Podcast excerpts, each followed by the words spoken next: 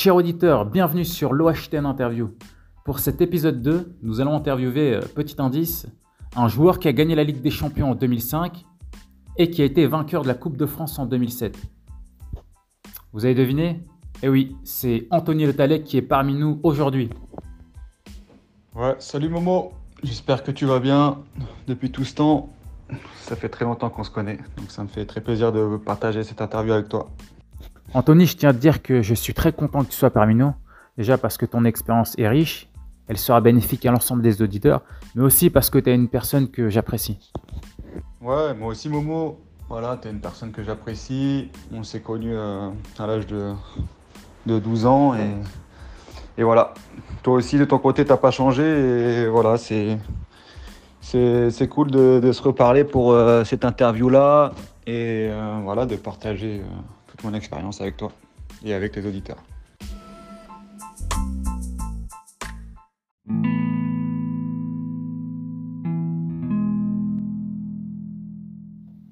Anthony, tu fais partie des rares joueurs à signer très tôt dans un club euh, professionnel.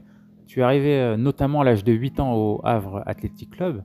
Avant ça, tu étais à Genville et euh, tu as monté tranquillement les marches pour arriver jusqu'au haut niveau. Ouais, c'est ça, Momo. Je suis arrivé très jeune au HAC. Moi, j'ai mes parents, ils ont moi j'habitais à Paris et mes parents ont déménagé au Havre, à Genville. Donc j'ai fait une première année dans le club où on habitait, et euh, tout de suite, euh, dans un tournoi, le hack m'a repéré. Et, euh, j'ai intégré le hack en débutant deuxième année. Et j'ai fait toute ma formation, voilà, comme tu sais, jusqu'en pro. Anthony, tu es vainqueur de la Coupe du Monde des moins de 17 ans en 2001. Et lorsque tu as à peine 17 ans, tu arrives en Ligue 2. On est comment dans sa tête à cet âge-là, arriver déjà dans le monde professionnel? Comme on est dans sa tête? Euh, ben, moi, je le voulais, tout ça, tu vois. Euh, même depuis l'âge de 14, 15 ans, avait même Arsenal qui avait appelé à la maison. Wenger, il avait appelé mes parents. Et après, ben, voilà, j'ai intégré l'équipe de France à 15 ans, 16 ans. On a fait euh, finale du championnat d'Europe 16 ans. C'est comme ça qu'après qu'on a fait la Coupe du Monde.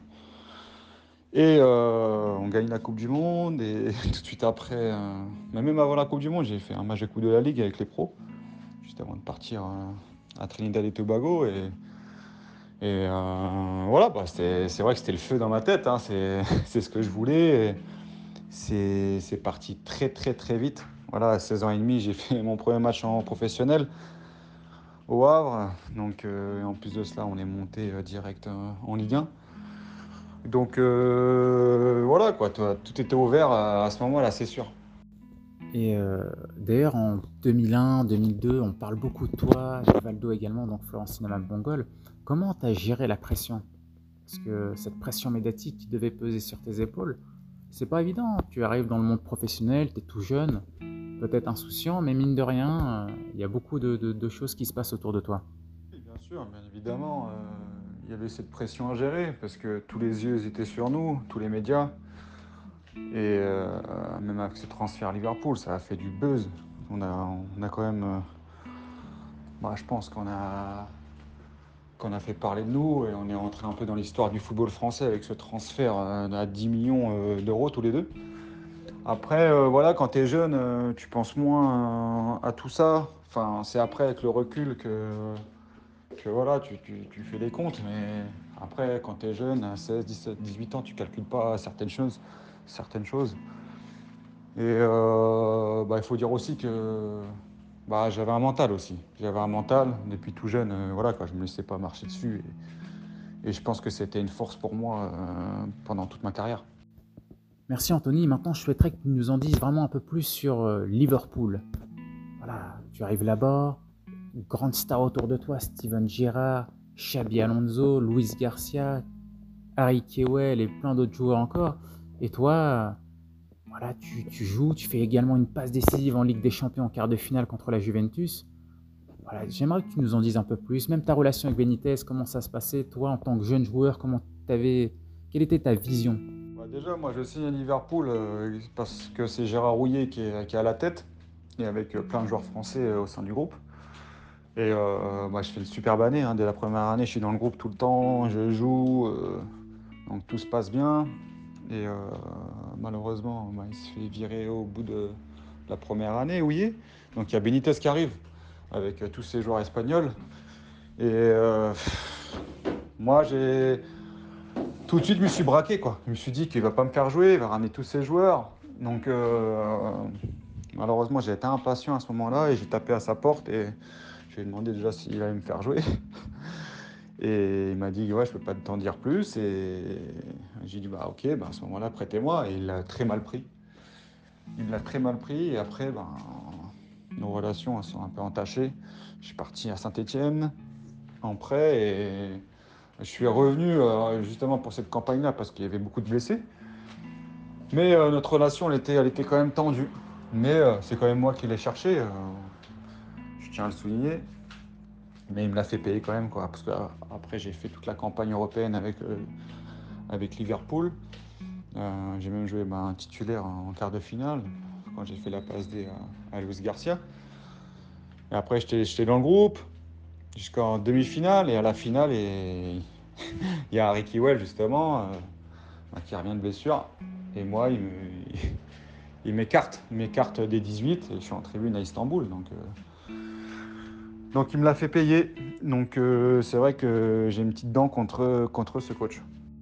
Donc on peut dire que finalement, la patience est une qualité importante dans le football de haut niveau. Mais je tiens à dire que quand même, ton parcours, il est quand même très très beau et euh, gagner une Ligue des Champions à ton âge, faire une passe décisive en quart de finale, c'est pas donné à tout le monde. Ouais, bien sûr, comme tu l'as dit, euh, c'est vrai, c'est une très grande vertu dans le foot, la patience. Et moi, je l'ai pas eu. Je l'ai pas eu à ce moment-là parce que voilà, c'est vrai que depuis tout petit, euh, j'ai toujours été surclassé, j'ai toujours joué. Et d'un coup, nous retrouver à pas jouer, ben, ben je n'avais pas l'habitude en fait. Et j'ai manqué de clairvoyance à ce moment-là. J'avais un agent à l'époque qui était peut-être pas très bon aussi. Donc euh, voilà, après j'ai appris, hein. j'ai appris, et c'est vrai qu'avec l'âge après, ben, j'ai été beaucoup plus patient.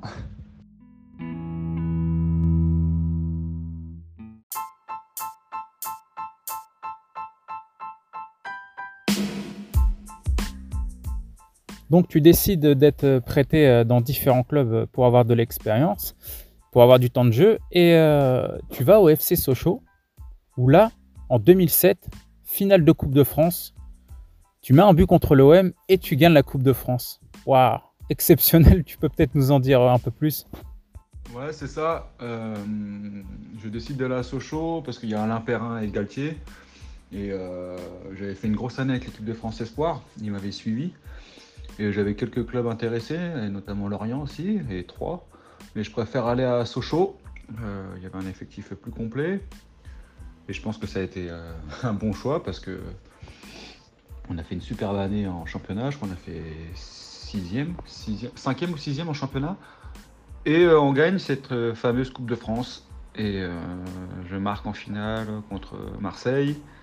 Puis ouais, j'égalise en prolongation et ensuite je marque mon tir au but on gagne euh, cette Coupe de France. C'est vrai que ça fait partie euh, de mes souvenirs marquants de ma carrière. C'est gravé à vie. Et... En plus, cette coupe, elle est particulière, la Coupe de France, parce que j'adore vraiment cette coupe. Donc euh, voilà, plutôt fier d'avoir gagné ce trophée. malheureusement, j'ai pas pu rester à Sochaux après, parce que Alain Perrin est parti à à Lyon, pardon. Donc. En fait, euh, bah, comme je suis prêté, bah, je reviens à Liverpool, mais j'étais censé quand même signer à Sochaux parce que ça s'était très bien passé avec euh, le championnat et la Coupe de France d'ailleurs. Et malheureusement, Perrin part, donc euh, tout change.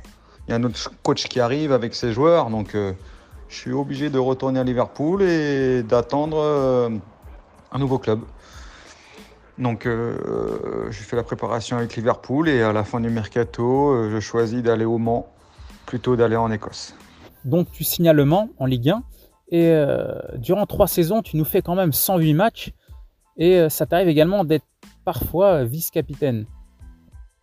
Raconte-nous cette période avec peut-être allez, une date clé, un but magique que tu as pu marquer ou une passe décisive extraordinaire.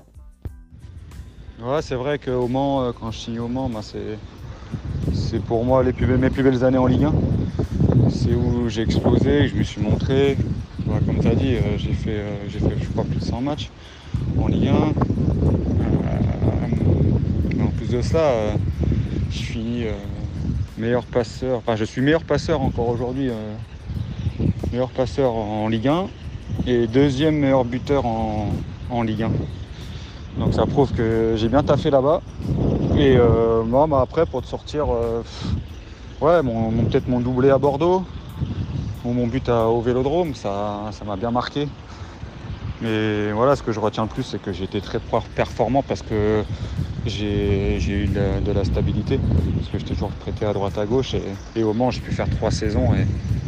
Et, grâce à ça, ben, j'ai euh, pu, signer à Auxerre qui jouait la Ligue des Champions direction Auxerre avec un transfert euh, quand même important. Et euh, à Auxerre, tu fais un, bon, voire un très bon début de saison. Tu marques lors de ton premier match amical. Premier match de la saison contre l'Orient, tu marques également un but. Et malheureusement, au mois de septembre, tu te blesses à la cheville. Ouais, c'est ça. Bah, je suis la recrue, entre guillemets, phare euh, du club. C'était la priorité de Jean Fernandez. Parce que voilà, ça jouait le tour préliminaire de la Ligue des Champions. Donc ça se passe euh, bien parce qu'on se qualifie contre le Zénith. Et euh, ouais, c'est vrai, je marque un match amical, je marque le premier match euh, en championnat. Et malheureusement, en, Ligue des Champions, le premier match, on va, on va à San Siro, l'équipe de Zlatan, on perd 2-0 là-bas, et le coach il met remplaçant. Et voilà quoi, j'étais, j'étais très très énervé. Et euh, trois jours après, trois jours après l'entraînement, euh, je ne sais pas si c'est dû à ça. je me blesse gravement à la cheville. On me blesse, euh, c'est plutôt un coéquipier qui, qui me blesse. Donc j'en ai pour trois mois et malheureusement ben, je rate pratiquement tous les matchs de la Ligue des Champions. Je reviens le dernier match à Bernabeu au Real Madrid, mais je suis sur le banc et je rentre pas. Donc voilà, ça a été une période très compliquée pour moi. En t'écoutant, on peut se rendre compte que la carrière d'un footballeur, euh, ça ne joue à pas grand-chose et que voilà, on a tendance à, voir ce qui, est magnifique, ce qui est beau, la télé, mais il y a des efforts et malheureusement il y a des blessures, il y a des doutes également hein, parfois. Et là, concernant ton aventure à Auxerre, elle dure euh, donc trois ans. Et ensuite, tu vas à Valenciennes, pareil, où tu vas rester euh, trois années là-bas. Ouais, c'est ça, Momo. Je signe à Valenciennes, après Auxerre. Bah, après Auxerre, bah, en fait, euh, on descend en Ligue 2 au Auxerre et, au, mois d'août, euh, je mets 5 buts, donc, euh, ce qui me permet de signer à Valenciennes. Et voilà, la Ligue 1, tout ce que je voulais revoir. Et, puis, bah, je passe trois années magnifiques, surtout les deux premières années en Ligue 1. Où, je, marque, je marque des buts, je suis même présélectionné en équipe de France. Je mets doublé contre Marseille, je mets doublé contre Lorient et je mets euh, le, but aussi dans le derby à Lille. Donc euh, voilà, tout se passe bien. Après malheureusement, bah, je me blesse encore. Et euh, au tendon d'Achille, aux adducteurs. Et malheureusement, quand je me blesse, eh ben, on descend en Ligue 2. On descend en Ligue 2 et je décide de rester à Valenciennes. Et puis je mets 15 buts dans la saison. 15 buts. Euh, ce qui permet au club de se maintenir. Et euh, malheureusement, ben, je ne m'entends pas trop avec les dirigeants euh, à la fin de cette saison parce qu'il y a des problèmes économiques au club. Et bah, j'attendais une offre d'un club de Ligue 1. Et en m'attendant 15 buts en Ligue 2, ben, je trouve pas de club. Donc j'ai un mini ras-le-bol et je décide de partir à l'étranger. En Grèce, à Tromitos. voilà, un pays exotique où je joue aussi euh, la Coupe de l'UEFA, enfin l'Europa League. Donc voilà, je retrouve la Coupe d'Europe, donc c'est pour, pourquoi euh, je vais en Grèce.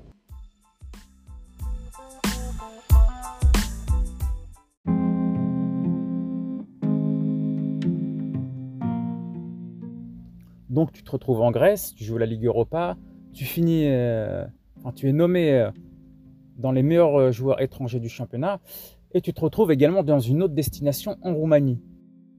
Tu avais déjà connu l'étranger en allant en Angleterre, mais là tu, dire, tu changes de deux pays euh, différents, des cultures différentes. Voilà, comment un footballeur il peut s'adapter rapidement, parce qu'on lui demande d'être performant rapidement, dans une langue peut-être qu'il ne connaît pas, dans une culture qu'il ne connaît pas, même si le football est universel, comment on s'adapte vraiment à cette difficulté? Ouais, ben. Bon, après, c'est quand même complexe à expliquer, euh, parce que chacun est différent. Après, moi, euh, j'ai eu la chance déjà de voyager en Angleterre, donc euh, j'avais déjà l'anglais avec moi, donc c'est plus beaucoup plus facile pour s'adapter dans les pays comme en Grèce et en Roumanie. Et non, c'est vrai qu'en Grèce, moi, ça s'est très très bien passé.